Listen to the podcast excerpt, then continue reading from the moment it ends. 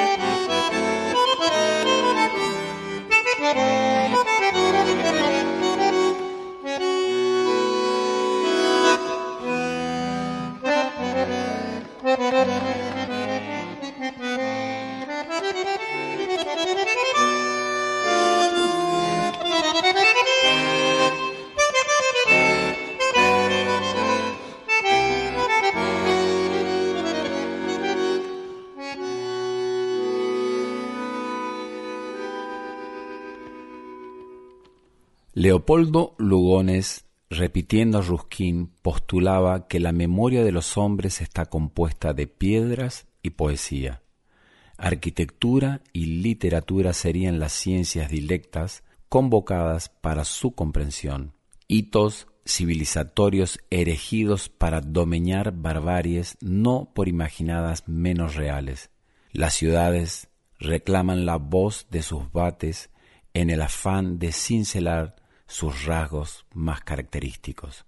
Su finalidad, el improbable intento para dotarlas de alma. Leopoldo Lugones, que nació en 1874, escribió en El secreto de Don Juan, uno de estos últimos compromisos de la tarde cuya única tiránica futilidad asume carácter de obligación en el atolondramiento de las ciudades populosas, más atareado que el trabajo y más mudable que la inquietud, habíamos acarreado con el retraso fatal de las citas porteñas, sin carácter íntimo, pues quiero creer que las de esta clase formarán la excepción. Aún aquí, el contratiempo de no encontrar comedor reservado en aquel restaurante, un tanto bullicioso si se quiere, pero que nuestro anfitrión, Julio, consideraba el único de Buenos Aires donde pudieran sentarse confiados en la seguridad de una buena mesa, cuatro amigos dispuestos a celebrar sin crónica el regreso de un ausente. El recién llegado manifestándose más contento que nunca, seña equivocada de que volverás pronto, dijo Lemos, empleando, a pesar de una diferencia de treinta años, el tuteo que autorizaba la frescura realmente notable de su interlocutor, con cierta impertinencia de camarada jovial. Así ha de ser, mal patriota, recaló Julio D. Cuestión de temperamento, yo no necesito alejarme para querer más a mi patria como tirando la cuerda se levanta el temple. Sin embargo, dije a mi vez, sostienes que Buenos Aires te gusta. No cabe duda, he dicho que es una fea digna de ser amada. Pero el amor de las feas es como los cordiales amargos, exige pequeñas dosis y excluye la repetición. Celebro el dicho, aunque me parece más ingenioso que aceptable en quien declara a sí mismo que la porteña, es la más linda de las mujeres. Acierto. De eso podemos estar seguros y orgullosos, y no lo digo por esta sala demasiado internacional, sino por nuestras reuniones de clase, por nuestro Colón, por Palermo, por las calles, sobre todo, que para encanto de mi vejez se van volviendo todas floridas. Y sin recoger nuestra sonrisa ante aquel retruécano en el que despuntaba el vicio impentitente, y con todo prosiguió, resulta curiosísimo este otro aspecto de la ciudad, el cosmopolita. Buenos Aires es, por decirlo así, una encrucijada del universo. Por aquí malos o buenos pasan todos los tipos interesantes del mundo.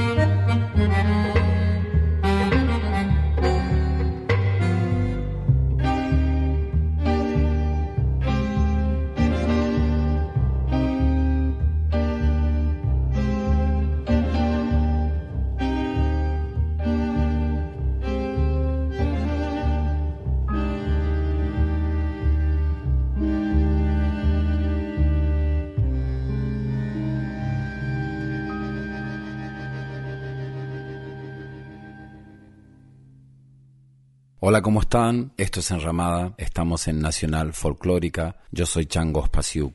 Cada persona tiene una ciudad que es el paisaje urbanizado de sus sentimientos. Esta Enramada está dedicada a ciudades y autores que escriben sobre ella. Recién leímos a Leopoldo Lugones, quien escribió a Buenos Aires, primogénita ilustre del Plata, en el solar apertura hacia el este donde atado a tu cinta celeste va el gran río color de león. Oswald de Andrade escribió, Los cabarets de San Pablo son lejanos, como virtudes, automóviles y la intermitente luz inteligente de los caminos, tan solo un soldado para policiar mi patria entera. El cri-cri de los grillos orillan organillos, y los sapos sape zapatean sopas. En el silabario oscuro de los charcos, vocales, lámparas amparadas, y surges tú a través de un foxtrot de hierros y leyenda. De lenda linda Salomé, oh bailarina canalla, tapizada de moscas ignorantes y de buenas intenciones. La yabá es una polca puerca como polvo azul, pero el rojo arroja la procesión de cortinas color de rosa. Yo no hago caso, yo quiero saber qué cosa es esa de esperar con la pistola en la puerta.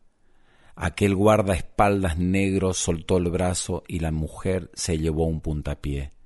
En la panza, el saxofón obstina su dolor de diente delirante que el samba salva entre disparos y propinas pero el escape abierto escapa en la noche penitenciaria. Señor, danos el pan de mi hijo iluminado de la redención, y el río Tieté arrulla rimas de ladrillos, color de agua, color de rosa.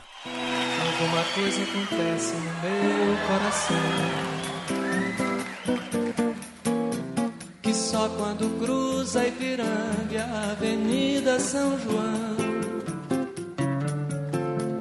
é que quando eu cheguei por aqui eu nada entendi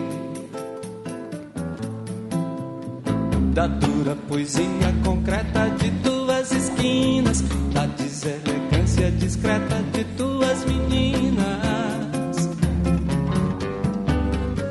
Ainda não havia para mim, tradução. Alguma coisa acontece no meu coração. que só quando cruza Ipiranga e a Avenida São João. Quando eu te encarei frente a frente, não vi o meu rosto. Chamei de mau gosto que vi, de mau gosto, mau gosto. É que Narciso acha feio que não é espelho. E a mente apavora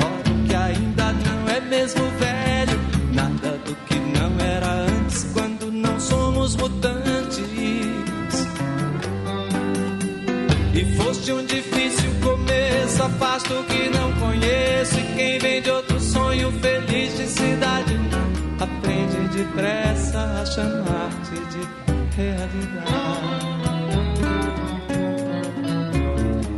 és o avesso do avesso do avesso do avesso do povo oprimido nas filas, nas vilas, favelas. Força da grana que ergue e destrói coisas belas. Da feia fumaça que sobe apagando as estrelas vejo surgir teus poetas de campos e espaços, tuas oficinas de florestas, teus deuses da chuva.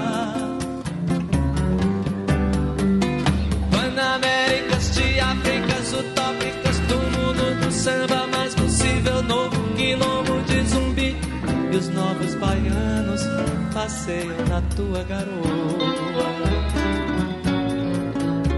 E novos baianos te podem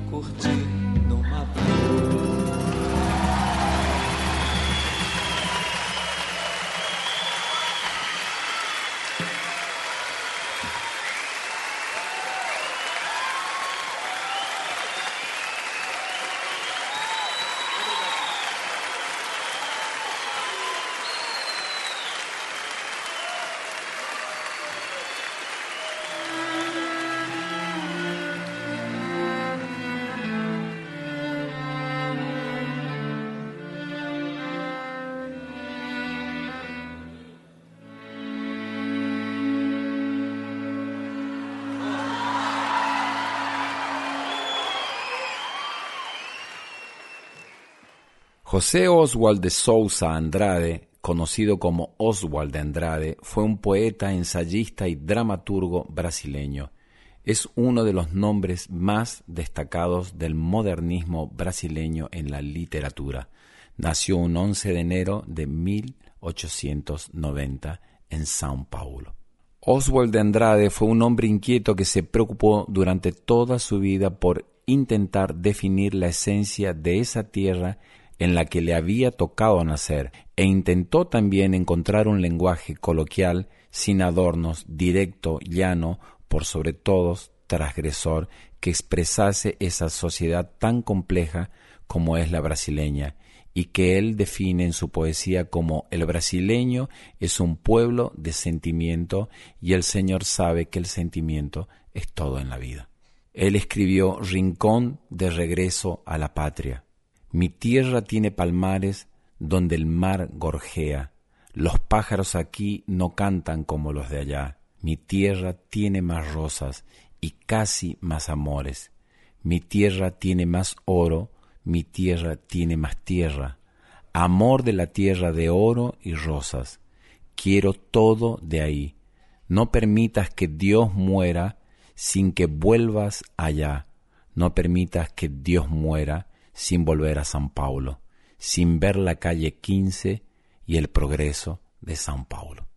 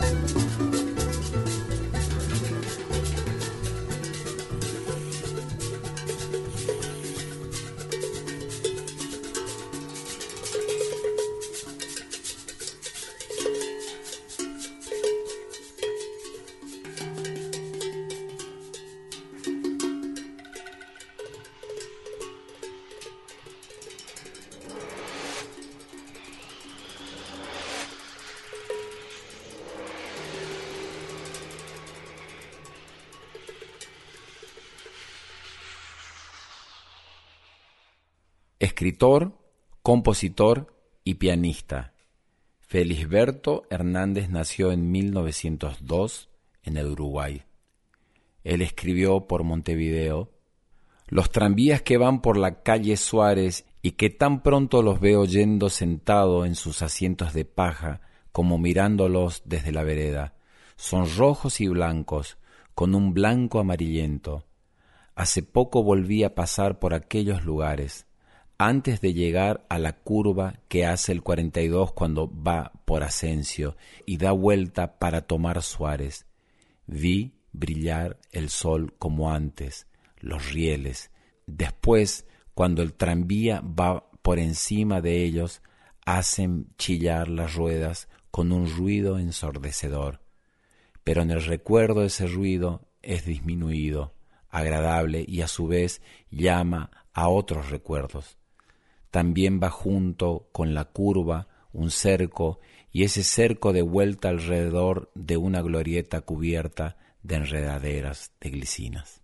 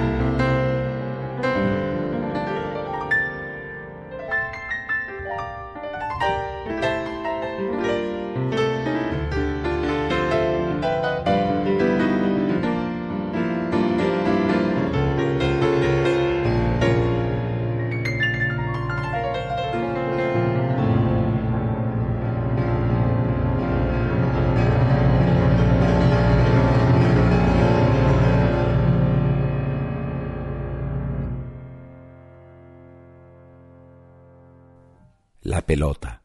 Cuando yo tenía ocho años, pasé una larga temporada con mi abuela en una casita pobre.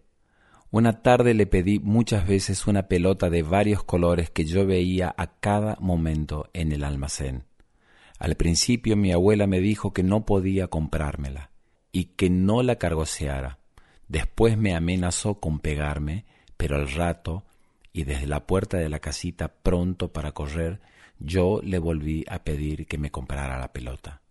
Pasaron unos instantes y cuando ella se levantó de la máquina donde cosía, yo salía corriendo. Sin embargo, ella no me persiguió. Empezó a revolver en un baúl y sacar trapos.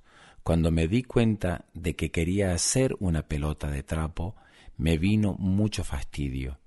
Jamás esa pelota sería como la del almacén. Mientras ella la forraba y le daba puntadas, me decía que no podía comprar la otra, y que no había más remedio que conformarse con esta. Lo malo era que ella me decía que la de trapo sería más linda. Era eso lo que me hacía rabiar. Cuando la estaba terminando vi como ella la redondeaba, tuve un instante de sorpresa y sin querer hice una sonrisa, pero enseguida me volví a encaprichar. Al tirarla contra el patio, el trapo blanco de forro se ensució de tierra. Yo la sacudía y la pelota perdía la forma. Me daba angustia de verla tan fea. Aquello no era una pelota. Yo tenía la ilusión de la otra y empecé a rabiar de nuevo. Después de haberle dado las más furiosas patadas, me encontré con que la pelota hacía movimientos por su cuenta, tomaba direcciones e iba a lugares que no eran los que yo imaginaba. Tenía un poco de voluntad propia y parecía un animalito.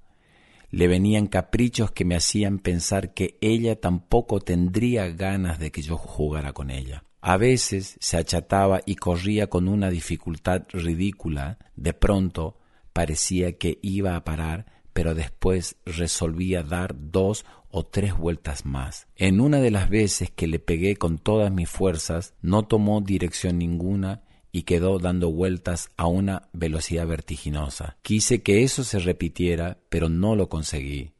Cuando me cansé, se me ocurrió que aquel era un juego muy bobo. Casi todo el trabajo lo tenía que hacer yo. Pegarle a la pelota era lindo, pero después uno se cansaba de ir a buscarla a cada momento. Entonces la abandoné en la mitad del patio. Después volví a pensar en la del almacén y a pedirle a mi abuela que me la comprara. Ella volvió a negármela, pero me mandó a comprar dulce de membrillo. Cuando era día de fiestas o estábamos tristes, comíamos dulce de membrillo. En el momento de cruzar el patio para ir al almacén, vi la pelota tan tranquila que me tentó y quise pegarle una patada, bien en el medio y bien fuerte. Para conseguirlo tuve que ensayarlo varias veces. Como yo iba al almacén, mi abuela me la quitó y me dijo que me la daría cuando volviera. En el almacén no quise mirar la otra, aunque sentía que ella me miraba a mí con sus colores fuertes. Después que nos comimos el dulce, yo empecé de nuevo a desear la pelota que mi abuela me había quitado pero cuando me la dio y jugué de nuevo me aburrí muy pronto. Entonces decidí ponerla en el portón y cuando pasara uno por la calle tirarle un pelotazo. Esperé sentado encima de ella, no pasó nadie. Al rato me paré para seguir jugando y al mirarla la encontré más ridícula que nunca. Había quedado chata como una torta. Al principio me hizo gracia y me la ponía en la cabeza, la tiraba al suelo para sentir el ruido sordo que hacía al caer contra el piso de tierra y por último la hacía correr de costado como si fuera una rueda. Cuando me volvió el cansancio y la angustia, le fui a decir a mi abuela que aquello no era una pelota, que era una torta y que si ella no me compraba la del almacén, yo me moriría de tristeza. Ella se empezó a reír y a hacer saltar su gran barriga. Entonces yo puse mi cabeza en su abdomen y sin sacarla de allí me senté en una silla que mi abuela me arrimó. La barriga era como una gran pelota caliente que subía y bajaba con la respiración, y después yo me fui quedando dormido.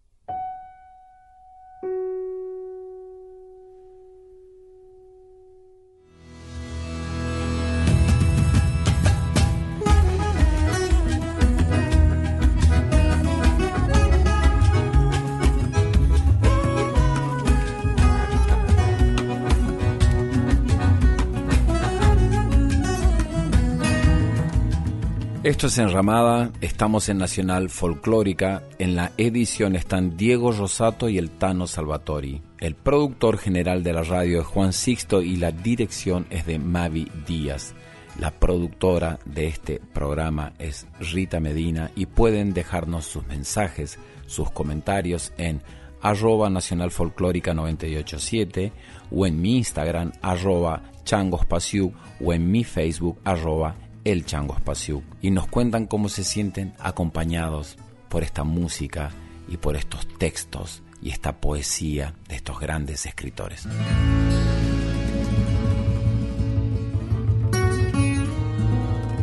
Enramada, Enramada. con Chango Espasiuk por Folclórica 987. Este programa se realiza con el apoyo de Yerba Mate Taragüí del establecimiento Las Marías.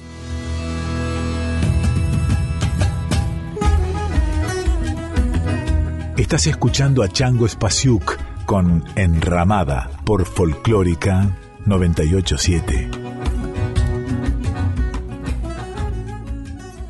José Vasconcelos Calderón, ensayista, ideólogo y político mexicano, nació en Oaxaca, México, un 28 de febrero de 1882. En El Estudiante escribió, no era la primera vez que entraba en la capital de México y sin embargo el corazón me latía con fuerza a medida que el conductor anunciaba las estaciones. Por fin, la capital. Y el frío y la zozobra acogían mis nervios. Era yo uno más que sumaba al medio millón de habitantes. Me tragaría la ciudad como a tantos que disuelven su vientre insaciable, minados por la enfermedad el infortunio y la miseria, o sería, según lo sospechaba, de los llamados a sacudirla y conmoverla.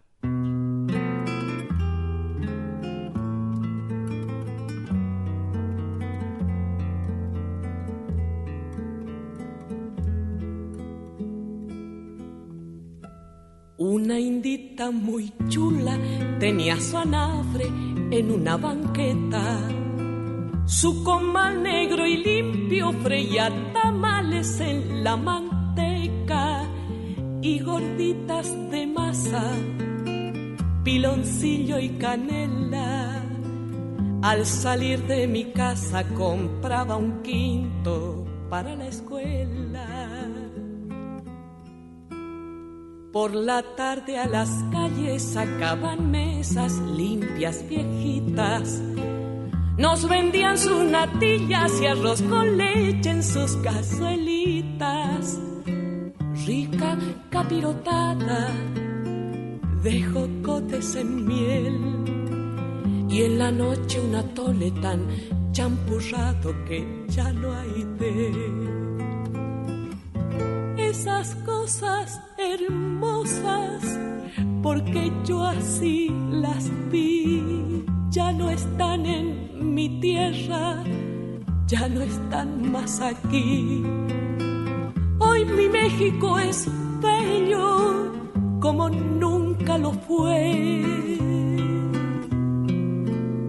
Pero cuando era niña tenía mi México un no sé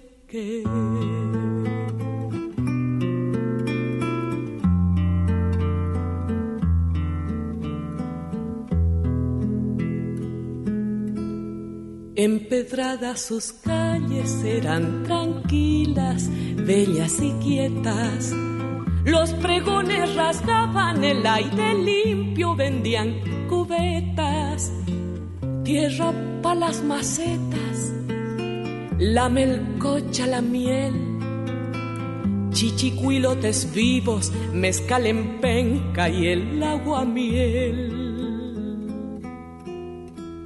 Al pasar los soldados salía la gente a mirar inquieta. Hasta el tren de mulitas se detenía oyendo la trompeta. Las calandrias paraban,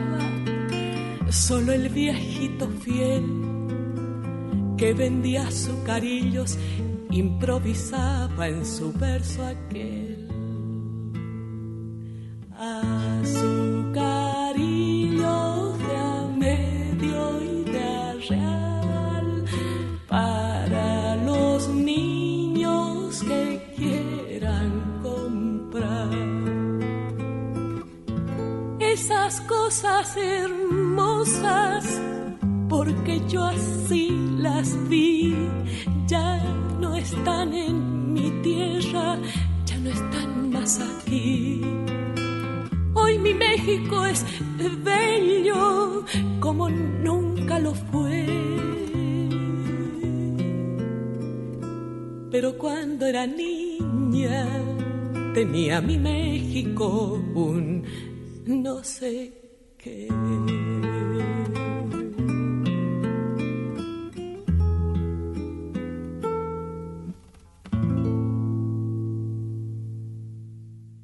Parte Vasconcelos de la pugna feroz desde los primeros tiempos del descubrimiento y la conquista entre castellanos y británicos, entre el español y el inglés, latinidad contra sajonismo, los yanquis serán el último imperio de una sola raza, el imperio final del poderío blanco, y el destino llevará a la raza mixta que habita el continente iberoamericano, a convertirse en la primera raza síntesis del globo, la raza cósmica, que llenará el planeta con los triunfos de la primera cultura verdaderamente universal, verdaderamente cósmica. José Vasconcelos Calderón.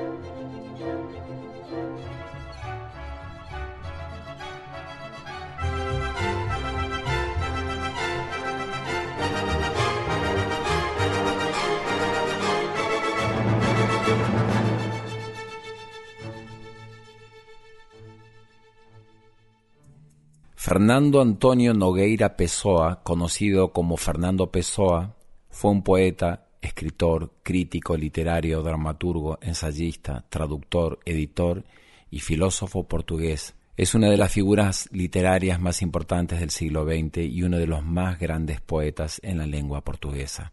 Nació un 13 de junio de 1888 en Lisboa, Portugal.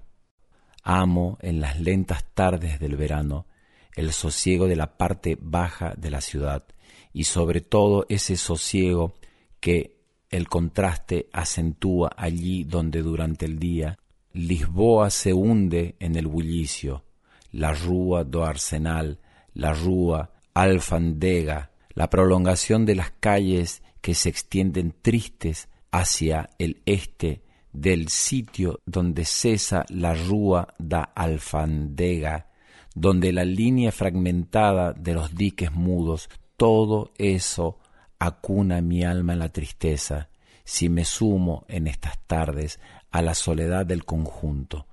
Vivo en una era anterior a la que vivo. Gozo sintiéndome coetáneo de Cesario Verde y tengo en mí no otros versos como los suyos, sino la misma sustancia de los versos que fueron suyos. Por allí arrastro hasta que cae la noche una sensación de vida parecida a las de esas calles, de día las colmo un bullicio que no quiere decir nada, de noche una falta de bullicio que no quiere decir nada. Yo de día soy nulo y de noche soy yo. No hay entre mi persona y las calles que corren paralelas a la aduana ninguna diferencia, salvo el hecho de que ellas son calles y yo un alma, lo que bien puede no significar nada a la luz de la esencia de las cosas hay un destino idéntico porque es abstracto para los hombres y para las cosas, una designación igualmente indiferente en el álgebra del misterio. Pero hay algo más. En esas horas lentas y vacías asciende de mi alma a mi mente una tristeza que es la de serlo todo, una amargura de serlo todo junto, una sensación de ser yo y a la vez algo externo que no está en mis manos alterar. Ah, cuántas veces mis propios sueños se alzan convertidos en cosas, no para sustituirme la realidad, sino para confesarme que ellos son sus pares en eso de que yo no los quiera, en eso de que yo los sienta venirse sobre mí como venidos de afuera, como el tranvía que da vuelta en la última curva de la calle, o la voz del mercachifle nocturno de no sé qué cosa que se recorta de pronto con su tonada árabe como un chorro súbito contra la monotonía súbita del atardecer. Pasan futuras parejas, pasan de a pares las costureras, pasan muchachos ávidos de placer, fuman en su paseo de siempre los reformadores de todo, apostados en las puertas de sus negocios, en poco se fijan los vagos inmóviles que sus dueños, lentos, robustos y frágiles, pasan los reclutas, sonámbulos en manadas de pronto ruidosas, de pronto más que ruidosas. Brota cada tanto gente normal. A esta hora los automóviles no son allí muy frecuentes. Ellos sí que son musicales. En mi corazón hay una paz de angustia y mi sosiego está hecho de resignación. Pasa todo lo que por allí pasa y nada de lo que pasa por allí me dice nada. Todo es ajeno en mi destino, ajeno incluso al destino como tal, inconsciencia, rictus de contrariedad dibujándose en el desatino de los hechos, cuando el azar pone piedras en el camino, eco de voces incógnitas, ensalada colectiva de la vida.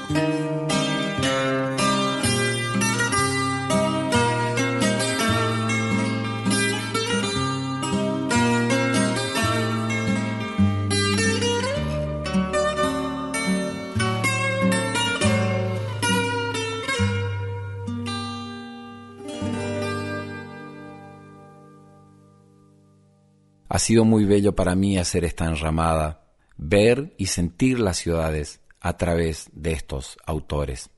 Fernando Pessoa en palabras y en imágenes escribió, Sin duda, en algún otro lugar es donde se pone el sol, pero hasta desde un cuarto piso abierto a la ciudad podemos pensar el infinito, un infinito con tiendas debajo, ciertamente, pero con estrellas al fin es lo que me sucede en este acabar de tarde, asomado a la alta ventana, insatisfecho del burgués que no soy y triste por el poeta que nunca podré ser. Un abrazo para todos.